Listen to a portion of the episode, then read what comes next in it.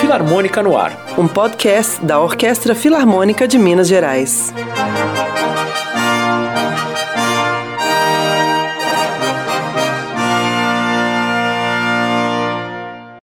Olá, este é o podcast Filarmônica no Ar, um programa realizado pelo Instituto Cultural Filarmônica. Esta temporada tem o patrocínio da CEMIG. Eu sou Ana Lúcia Kobayashi, arquivista da orquestra, e estou aqui com Wallace Mariano e Pedro Gadelha para falar sobre a música enquanto agente de transformação social. Olá, meu nome é Wallace Mariano e faço parte do naipe de contrabaixo da Filarmônica de Minas Gerais. Olá a todos, meu nome é Pedro Gadelha, eu sou contrabaixista da Orquestra Sinfônica do Estado de São Paulo. Bom, é, sabemos que além de entretenimento, de parte de rituais religiosos e de sua utilidade como ferramenta de expressão humana, a música também tem o seu lado revolucionário. A música de concerto, ainda que muitas vezes pouco reconhecida, tem um papel valioso e importante nas conquistas socioculturais e políticas.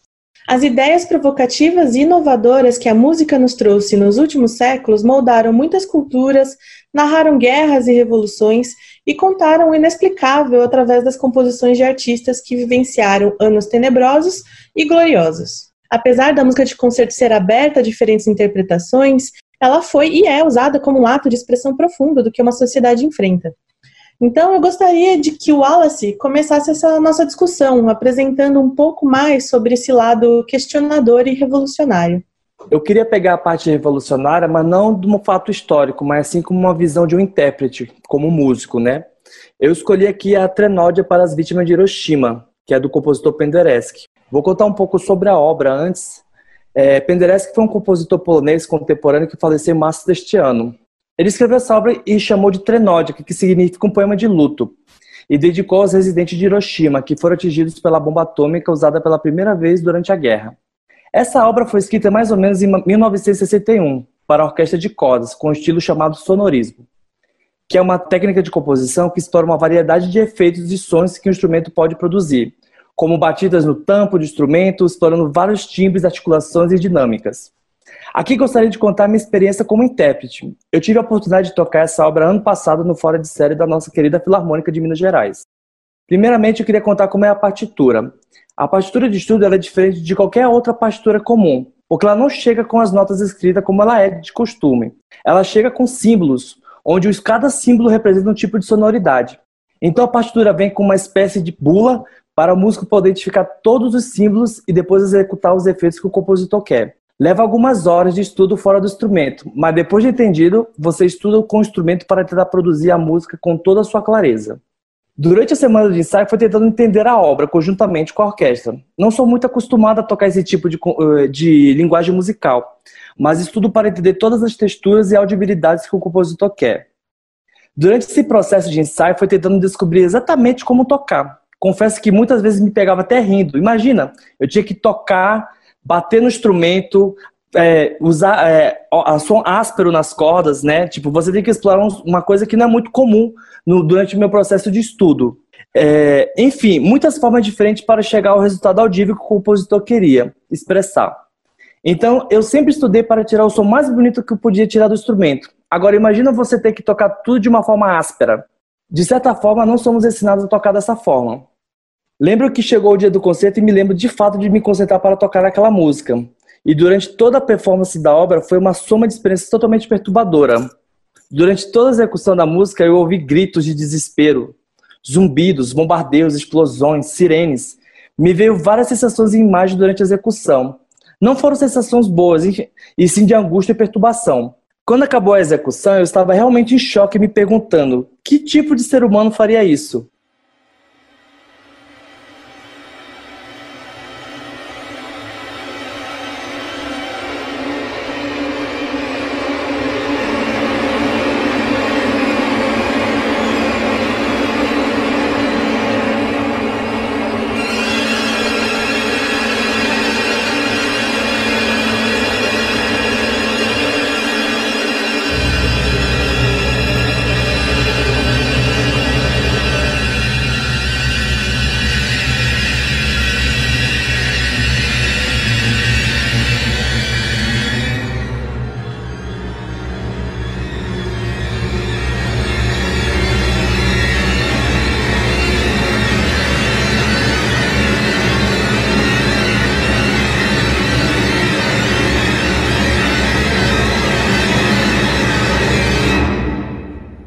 Me lembro de pensar sobre o público. Será que o público aceitou bem essa música?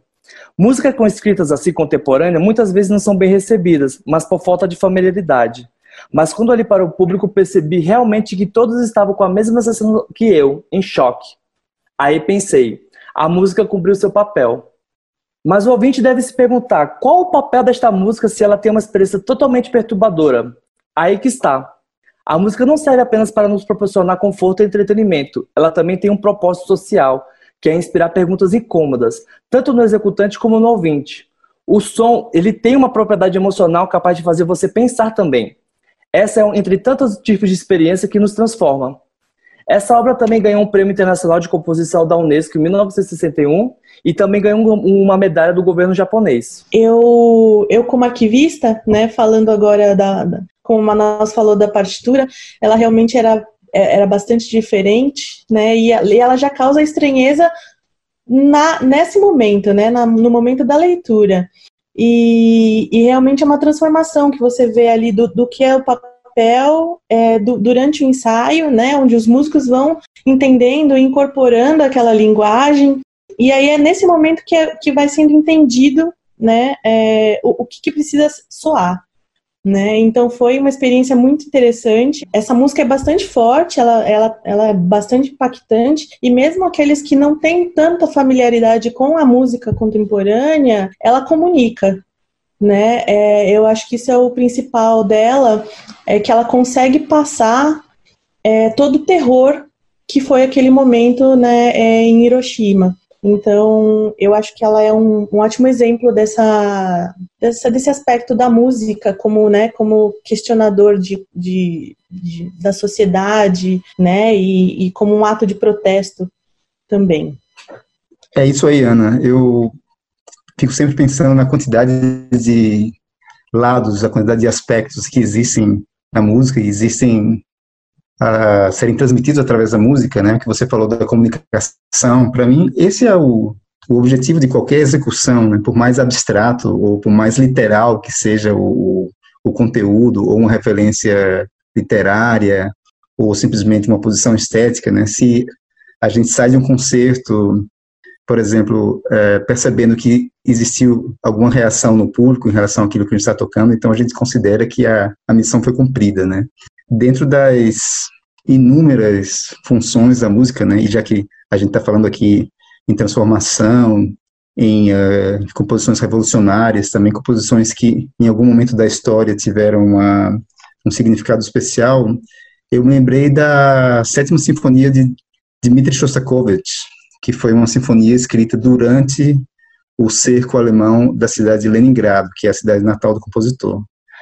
Esse cerco alemão que durou quase 900 dias, né, onde eles mobilizaram a maior parte do exército alemão. Foi, na verdade, a maior operação militar de toda a história da humanidade. E a ideia do Hitler era, era simplesmente deixar todo mundo morrer de fome lá dentro, né?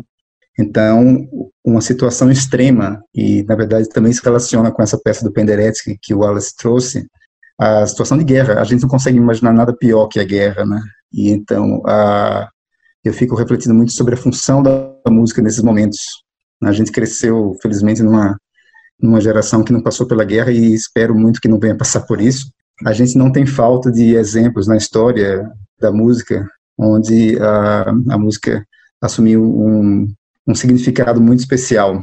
Na verdade, Shostakovich mesmo falou assim que nunca nunca tinha sentido tanta necessidade de escrever algo como aquele momento onde ele ele estava passando por esse cerco. Ele foi evacuado junto com a família, né, e ele terminou de, de escrever a sinfonia nos arredores de Moscou, mas eles conseguiram depois enviar as partituras para dentro do, do cerco, né, e foi finalmente montada uma orquestra para executar essa sinfonia no ano de 1942. A própria história de juntarem os músicos para conseguirem tocar a sinfonia já é um drama todo especial, porque a principal orquestra da cidade, que era a Filarmônica Leningrado também tinha sido evacuada com o, o diretor principal, o Evgeny Mravinsky, e ela foi é, finalmente é, estreada em Leningrado pelo maestro Karl Eliasberg, que era o diretor da orquestra da Rádio Leningrado. Só que vários músicos da orquestra, inclusive, já é, tinham morrido de fome ou tinham sido mandados para o front, né? Foi uma situação é, muito difícil, porque os músicos que eles conseguiram juntar para tocar, eles não tinham nem, nem forças para executar. Eram várias situações onde o músico tinha que tocar um solo e simplesmente parava no meio ou desmaiava até, porque não tinham forças. Né? O maestro conseguiu rações alimentares extras é, para os músicos e assim para eles terem um pouco um pouco mais de forças, né? Isso mostra também a força que a música e as manifestações culturais tiveram durante o cerco da cidade. Que as pessoas, apesar do frio e apesar da fome, elas iam ao teatro, elas faziam filas para entrar nos concertos. Durante a execução dessa sinfonia, o exército russo fez uma ofensiva aos alemães simplesmente para evitar que eles continuassem bombardeando a cidade, para que eles pudessem, pelo menos, ouvir aquela sinfonia em um momento de relativa paz dentro da cidade de Leningrado. Eles conseguiram contrabandear um microfilme com a partitura da sinfonia para a Europa Ocidental e para os Estados Unidos, e essa sinfonia foi executada no ano de 1942 mais de 100 vezes. A estreia nas Américas foi regida pelo maestro Arturo Toscanini, um declarado antifascista, é, com a Orquestra Sinfônica da NBC, e a gente tem o registro sonoro dessa, dessa primeira execução americana, que é o que a gente vai mostrar para vocês aqui.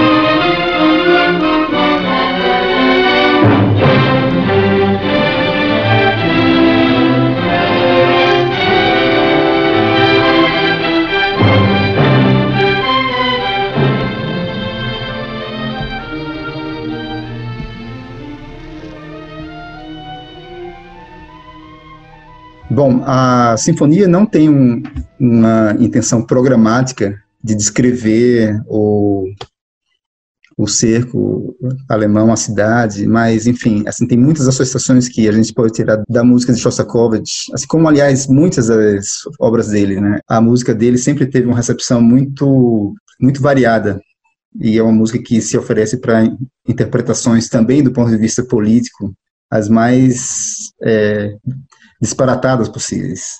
Enfim, uh, no primeiro movimento, a gente consegue imaginar, pelo menos, a, a vida de uma cidade russa, né, com toda aquela intensidade, com toda aquela alegria de, de viver, de cantar, de, de, pelo menos isso era a maneira como o compositor queria se lembrar da cidade dele nessa sinfonia.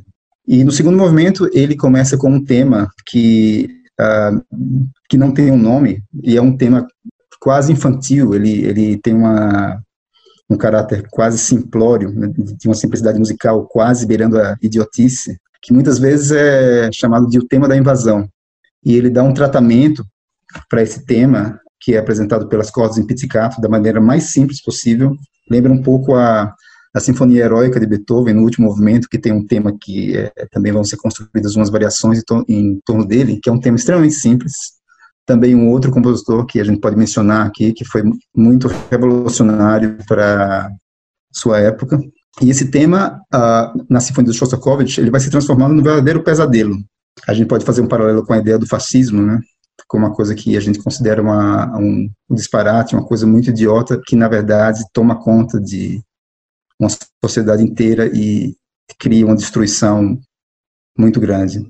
Sim, eu, eu gosto bastante dessa sinfonia e eu recomendo que, que, que vocês escutem e prestem atenção nesse segundo, nesse segundo movimento, porque é, como ele começa.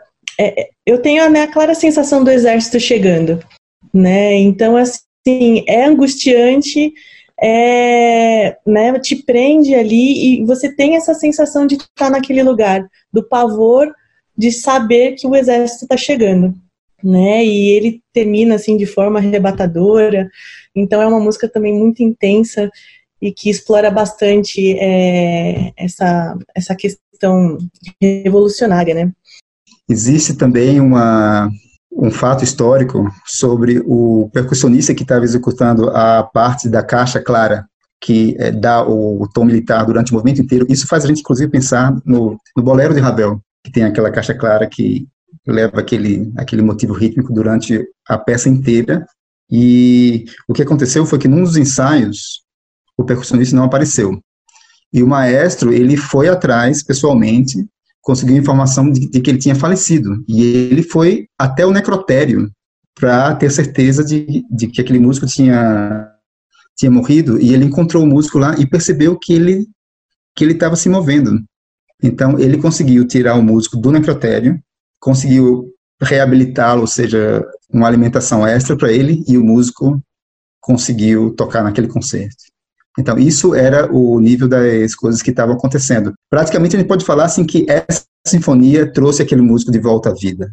Literalmente. A gente não pode agora usar mais o sentido metafórico, né?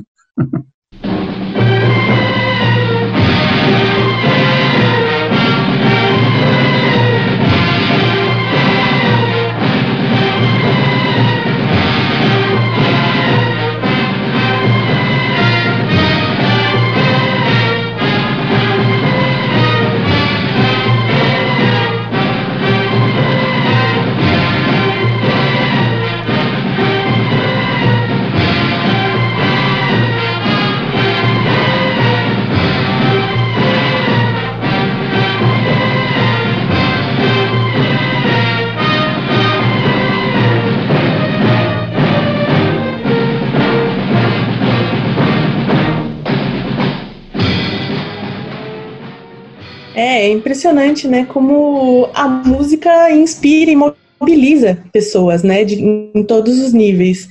E a gente pode observar como essa transformação é experienciada desde a composição até a apreciação. Né? Podemos dizer que seria uma das melhores formas de se conhecer a natureza humana. Né? E além dessa transformação de indivíduo, como a gente viu, o compositor é o intérprete, né? o ouvinte, a música também pode ser um agente transformador de uma comunidade né, como uma via de, de inclusão social e educacional. E nós temos inúmeros exemplos de como isso pode ser feito. É, vocês dois têm envolvimento justamente com alguns projetos, né? Tem ou tiveram envolvimento com algum desses projetos e queria que vocês trouxessem essa experiência para a gente para ver como a música agora pode ser transformadora de comunidade. Eu quero trazer aqui um projeto educacional que é referência internacional que existe na Venezuela, que é o El Sistema, que é um projeto de educação musical para crianças carentes, que virou referência. Ele já existe há mais de 40 anos. E quem foi o fundador desse projeto foi o maestro José Antônio Abreu, que ele tinha uma visão que todos tinham direito de usufruir as artes sem nenhuma discriminação. É, esse projeto atingiu o país inteiro, com mais de 1.500 orquestras e coros juvenis.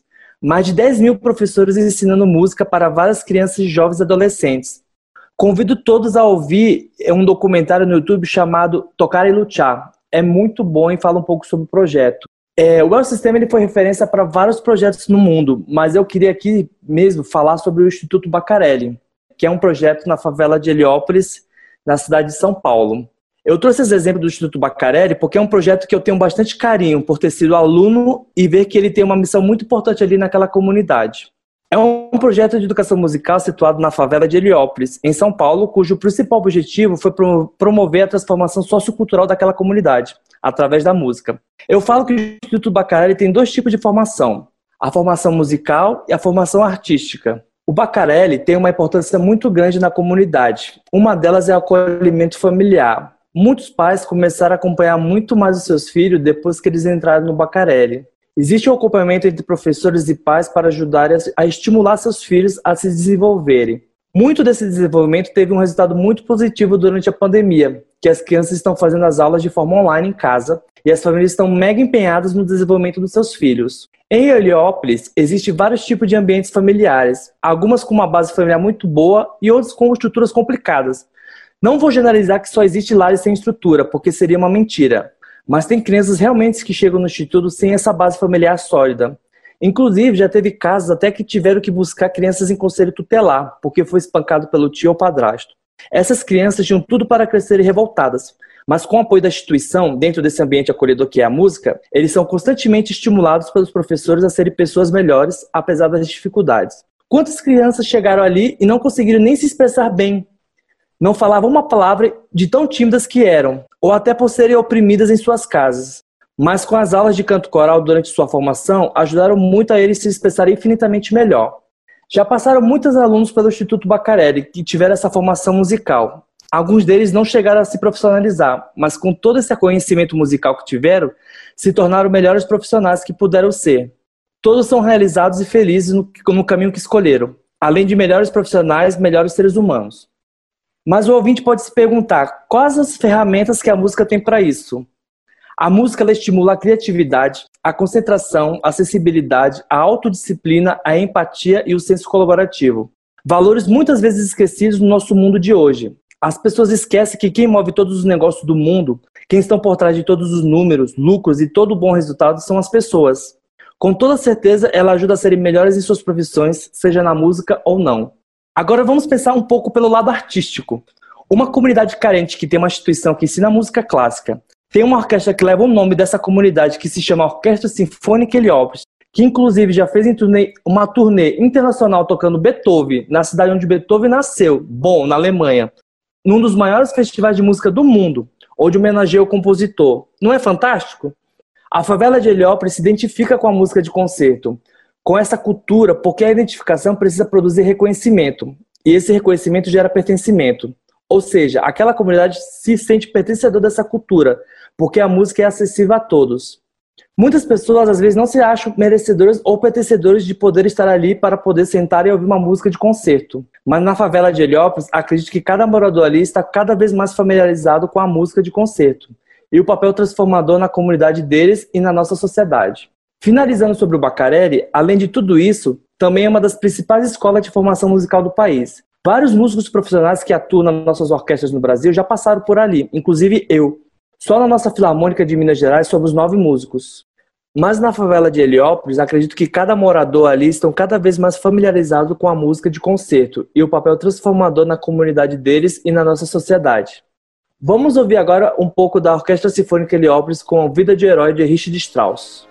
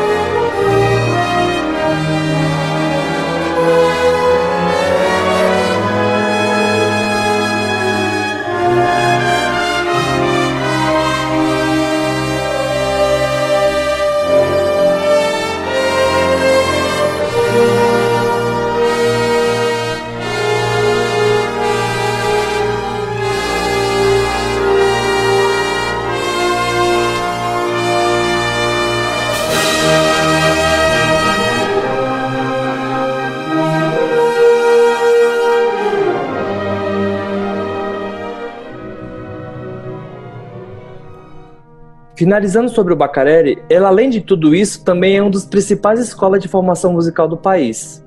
acho que mais do que formar músicos, a importância de projetos como esse se dá justamente como o Alice falou, né, o desenvolvimento do ser humano. Né? Não é uma questão de formar músicos profissionais, e sim de formação de cidadão, né? de mais consciente né? e, e integrado na sociedade. Sim, isso é verdade. Esses projetos sociais, eles têm mudado o mapa da, da música de concerto no mundo inteiro, né? Não é somente no Brasil também, ou uh, na América do Sul, que a gente tem visto o, o papel transformador desses projetos na própria Europa também, eles discutem muito como eles podem uh, integrar várias comunidades, eles podem uh, desenvolver a comunicação com o público também a partir do ser humano, ou seja, isso é exatamente o, o principal objetivo desses projetos. No Brasil também, outros projetos têm tido bastante sucesso.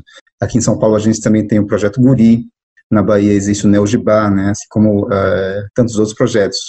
E claro que isso depende uh, muito da, do engajamento da comunidade, também dos atores políticos que têm a ver com as políticas culturais locais, etc. Né? Mas é, é muito importante que a gente possa se informar sobre as áreas e as maneiras de atuação desses projetos e principalmente conhecer esses jovens. Né? O Wallace falando que na Filarmônica de Minas Gerais já são nove músicos, então isso já é uma grande oportunidade de quebrar um pouco a barreira que existe entre o público e a, e a orquestra. Né? Eu, como músico de orquestra, sempre acho fascinante e é uma das coisas que mais me realizam no meu dia a dia, principalmente nos concertos, no intervalo dos concertos ou depois mesmo, é o encontro com o público. Né? E eu queria dar meu testemunho também sobre é, projetos educacionais musicais que envolvem vários vários lados falando assim, eu participo há alguns anos do, do Festival Ilumina, que é, na verdade, um festival de música de câmara uh, criado pela musicista americana Jennifer Stum, que é professora da Universidade de Música de Viena, e ela se encantou com os estudantes de música no Brasil, pelo potencial criativo, pelo potencial de comunicação, pela alegria de fazer música, e ela resolveu iniciar esse projeto aqui. Na verdade, eu acho um pouco difícil definir, porque não é um festival de música de câmara no sentido mais uh, tradicional, onde a gente se, simplesmente tem aulas e faz os grupos e depois toca. Né? É, se trata de muito mais. A estrutura do festival é mais ou menos a seguinte: alguns é, artistas internacionais vêm ao Brasil e é feito de antemão uma seleção de vários uh, instrumentistas jovens, vários artistas jovens do Brasil e de alguns outros países da América Latina. E a gente vai para uma fazenda no interior de São Paulo, onde a gente passa uma, é, uns bons dez dias ou duas semanas é, ensaiando intensivamente, e a gente faz concertos pela região e na cidade de São Paulo também. Mas o próprio caráter desse encontro, que eu acho que é a palavra que melhor define o festival, é que a gente divide tudo, simplesmente. Então, é como se fosse uma mudança de dentro para fora, né? Nos ensaios de música, a gente fala muito sobre a responsabilidade, sobre a maneira de ouvir, sobre todos esses aspectos que o Wallace falou, é, questão da empatia, a, da comunicação. Isso tudo faz parte da produção de um repertório de música de câmara, onde a gente tem a oportunidade de de praticar tudo isso de uma maneira ainda mais direta do que dentro de uma orquestra sinfônica, onde a gente tem é, que obedecer a uma hierarquia um pouco mais clara, seguir o maestro, etc. Isso desenvolve as nossas capacidades musicais de uma maneira muito mais direta, principalmente através da escuta. E eu diria que essa é uma qualidade que, que todo mundo precisa no mundo, não somente os músicos. Eu queria passar a palavra para Jennifer Sturm, a criadora do Ilumina, que gravou algumas impressões sobre esse trabalho com os, os jovens artistas brasileiros diretamente de Viena. Para mim, o objetivo da Ilumina nunca foi apenas fazer um festival ou realizar concertos. Para mim, nossos concertos são a reflexão das experiências de vulnerabilidade entre as pessoas que a música uh, nos ajuda a alcançar. Se fazemos música juntos, em comunidade, nós desenvolvemos laços, é, compreensão entre as pessoas. E nós devemos sentir essas coisas no palco e também em nossas vidas.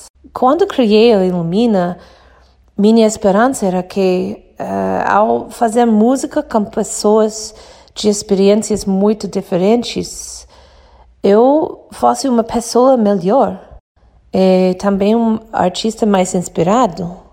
Sonhei com uma música clássica com mais poder para transformar, e menos com base em privilégio e classes sociais.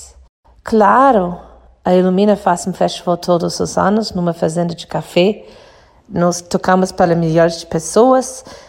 É, claro, também ajudamos muitos jovens a estudar em grandes escolas de música no mundo inteiro. E com certeza isso muda suas vidas e as vidas de suas famílias. Mas na Ilumina, nós não usamos palavras como maestro, professor, estrangeiro, porque somos todos alunos.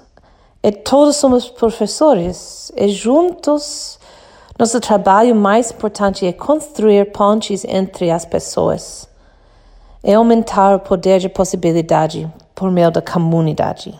A gente trouxe aqui também um pequeno clipe sonoro do nosso concerto de janeiro de 2020 da Sala São Paulo, com o prelúdio das Baquianas Brasileiras número 4 de Vila Lobos.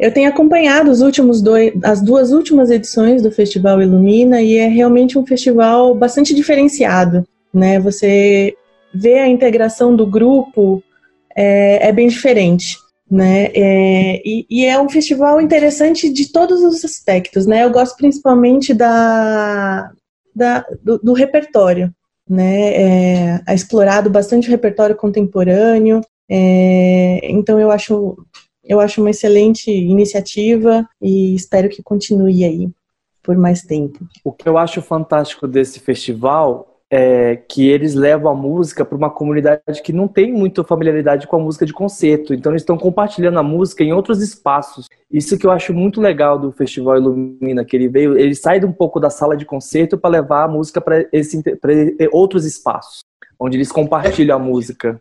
É, eu acho que uma das coisas que a gente vem desenvolvendo no festival é a experimentação nesse sentido também.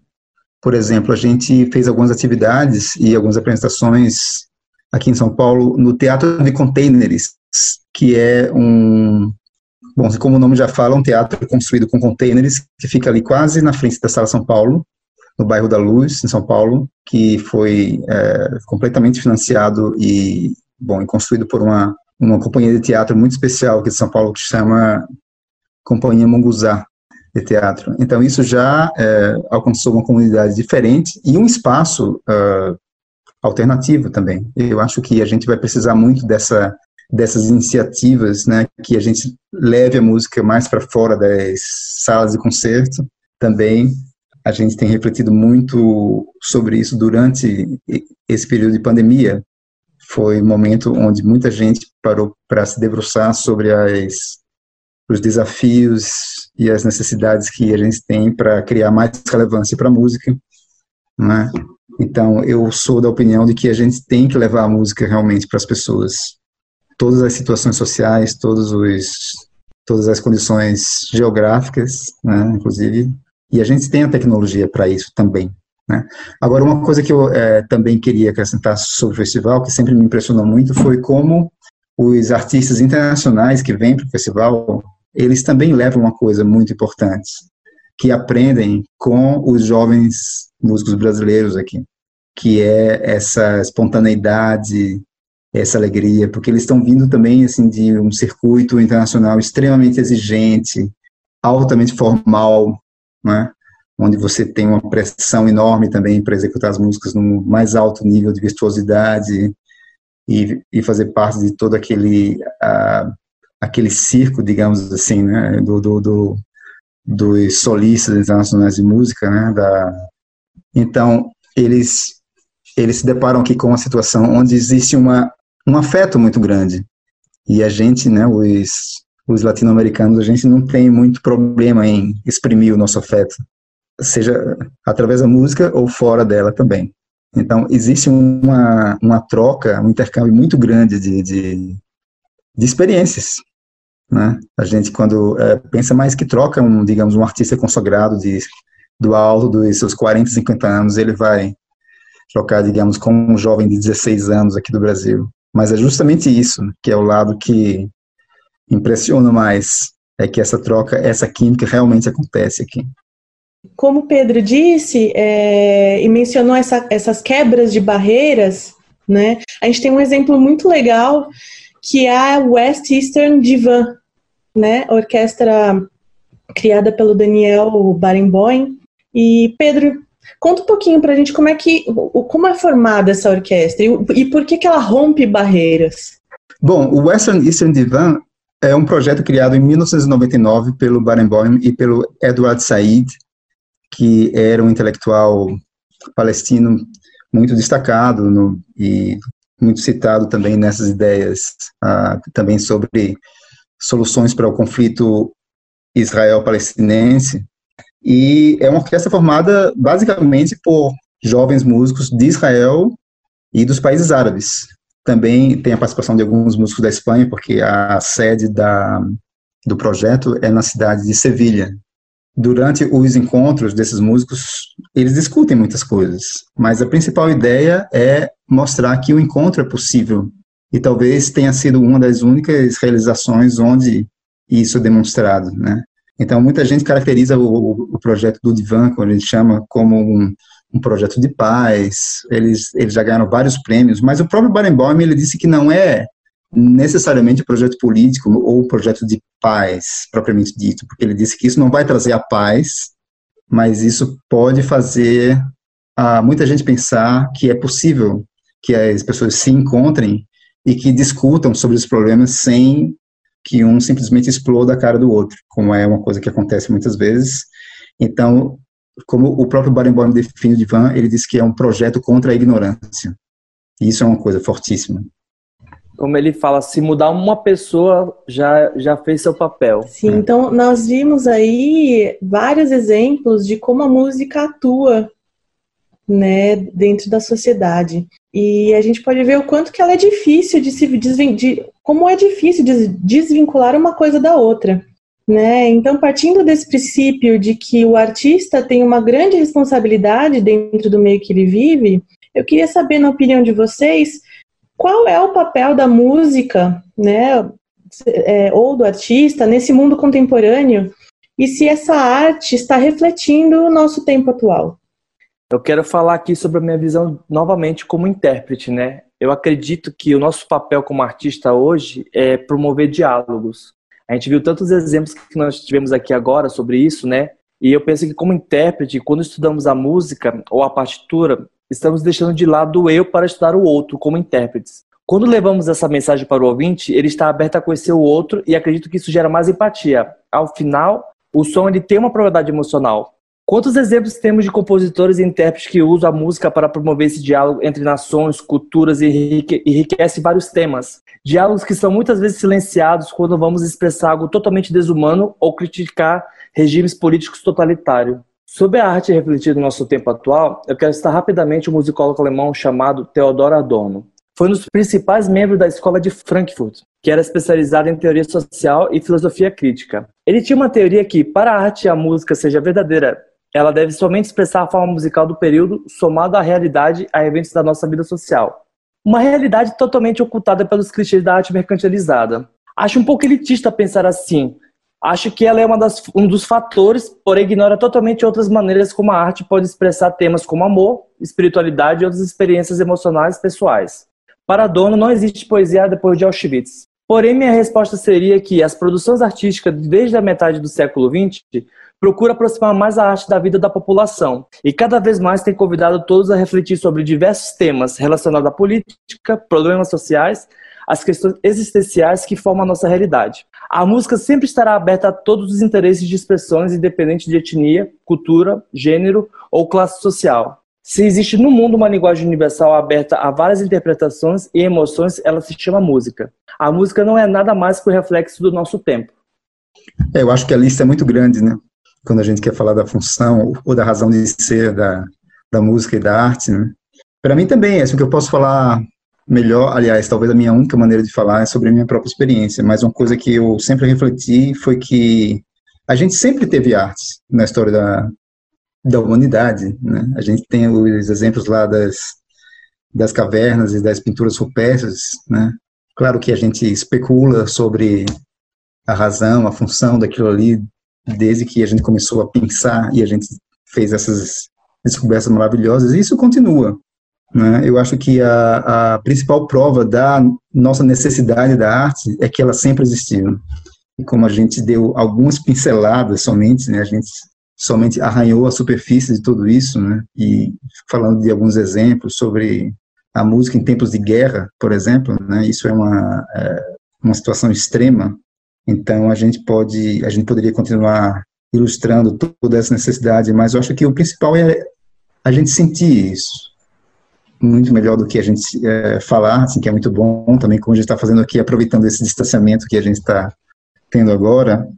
Mas, do meu ponto de vista pessoal, a, a arte tem sido uma, uma enorme companheira, sempre, ao longo da minha vida, né? Eu só posso dar o testemunho do, do privilégio que a gente tem de poder uh, ter isso como, como dia a dia e do privilégio de poder encontrar tanta gente através disso, seja uh, colegas ou músicos a, a, quem a gente já admirava há muito tempo e o público, novos encontros, né?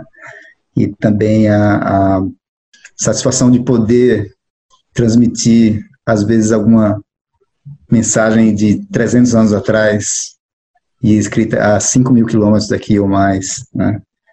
Então, é, ela tem sido uma companheira muito, muito verdadeira, né, para mim, mesmo porque, assim, com a música você não pode mentir, você não pode enganar, né, ninguém. E, às vezes, algumas verdades que a gente descobre através dela, até mesmo algumas verdades que a gente não estava tão interessado, assim, é, a gente não consegue escapar, através da música. É, e, e eu acho que assim, como um dos, um dos pontos de partida da música é o compositor, é, eu vejo assim, como, é, não tem como você des, é, desprender o indivíduo da sociedade, né? Então, é, o, o, compositor sem a intenção, eu acho que ele tem a sua visão de mundo ali, né, do, do de onde ele vive, da cultura, dos costumes e do que está acontecendo ali ao redor dele. Então, a, a música ou a arte vai, vai refletir aquele, aquele mundo. É, então, essa é a minha visão sobre, sobre essa questão da, do, da música contemporânea, do mundo contemporâneo, do artista no mundo contemporâneo. Né? E seguindo com esses questionamentos, eu queria saber de vocês como é que podemos inserir a nossa arte dentro de uma comunidade que não conviveu com a música de concerto? A música sempre foi parte integrante de uma sociedade, né? Ela fazia parte principalmente da educação do indivíduo, pois com a música é, se preocupava em conhecer a natureza humana, como uma maneira de pensar, sentir ou agir. Hoje não temos mais esse tipo de educação nas escolas e acabamos perdendo ao longo do tempo essas referências sobre o poder da música e das artes em geral. Mas no nosso mundo contemporâneo temos instituições musicais que estendem suas atividades a fomentar a música de concerto e projetos educacionais tentando estimular jovens, crianças e adolescentes na esperança de dialogar e fazer eles sentir-se pertencentes deste universo. Eu penso que temos que levar a música para outros espaços e devemos criar novos espaços que não sejam apenas as salas de concertos, onde a música pode ser criada e compartilhada por todos. É, eu concordo que a, questão dos espaços é uma questão fundamental e eu sempre observei que a, uma das coisas mais importantes é a própria exposição à música, o próprio contato que as pessoas têm. Eu é, observo muito quando a, a OSESP, por exemplo, viaja pelo Brasil. E tenho uh, tido surpresas excelentes de gente do público que vem falar com a gente, que vem falar que é a primeira vez que tinha escutado uma orquestra sinfônica, mas a gente não pode separar a, a cultura de um modo mais geral da educação em si, e isso nos faz pensar no, no, no grande papel, talvez um dos papéis mais vitais para que uma, que uma sociedade possa existir em sua plenitude é a educação em si, e a cultura é uma grande parte dela, e a música realmente é um da, dos veios essenciais de transmissão de cultura, né? Então, acho que, que uh, o primeiro passo seria o, o, o, próprio contato, né? E, e também a, a, a, a, apresentação da música tem um, um lado muito importante nisso, como a gente vai apresentar aquilo. Eu acho que é, talvez essa sacralização da música de concerto, ela tenha sido de um tempo para cá um dos fatores que levam as pessoas a terem um pouco de repulsa, um pouco de reação uh, contrária contra a música de concerto, talvez por uh, existir uma, uma uma formalização, uma, uma glorificação um pouco excessiva na maneira de se apresentar a música, né? que a gente tem esses ambientes mais, ah, digamos, glamurosos ou mais, digamos, luxuosos mesmo, né? que onde se executa a música do concerto. Quer dizer, não existe nada errado com isso, mas a, a falta de outras maneiras de, de, se apresentar a música e de se veicular a música, eu acho que isso é uma coisa que precisa, precisa ser repensada, da gente levar a música para a rua, da gente levar a música para os bares, enfim, até e para casa das pessoas. Isso pode promover uma variedade nas maneiras de apreciação da música e de principalmente saber que não existe nada ali que é, você precisa ser um europeu branco de olho azul e ter mais de 1,80m para poder entender, porque nem se trata tanto de entender, né? É uma ideia que a gente escuta muito por aí. Ah, eu gosto, mas eu não entendo muito. Então parece que isso já cria a ideia de que a música é só para um pequeno círculo de iniciados. Mas é um desafio enorme. Eu diria que a gente tem que pensar muito sobre isso e tem que arriscar uh, saídas e alternativas. E esse papel transformador, acima de tudo, é a música como nosso refúgio, né? Podemos observar o quanto a música foi consumida nessa quarentena para acalmar a nossa alma nos trazer conforto e esquecer um pouco dessa realidade que muitas vezes é injusta. A música é o nosso refúgio, acima de tudo. Quero terminar aqui o podcast com uma citação do maestro Daniel Barenboim, que diz: Uma sinfonia, um quarteto ou uma ópera não vai virar o mundo de cabeça para baixo, mas a música pode mudar cada um de nós. A música é uma expressão física da alma humana. Ela é mais poderosa muitas vezes do que as palavras.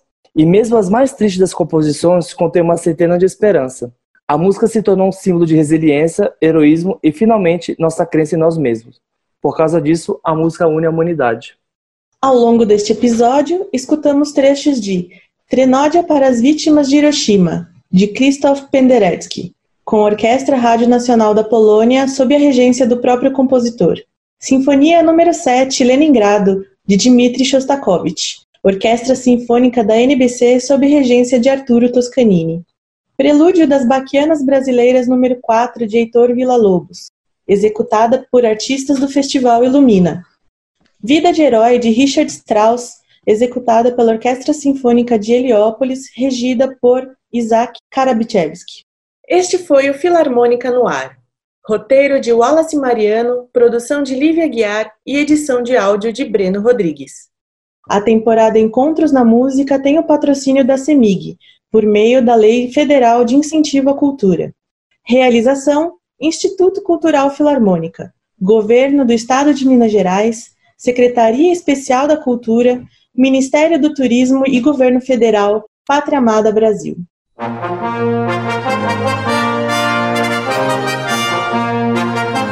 Filarmônica no Ar. Um podcast da Orquestra Filarmônica de Minas Gerais.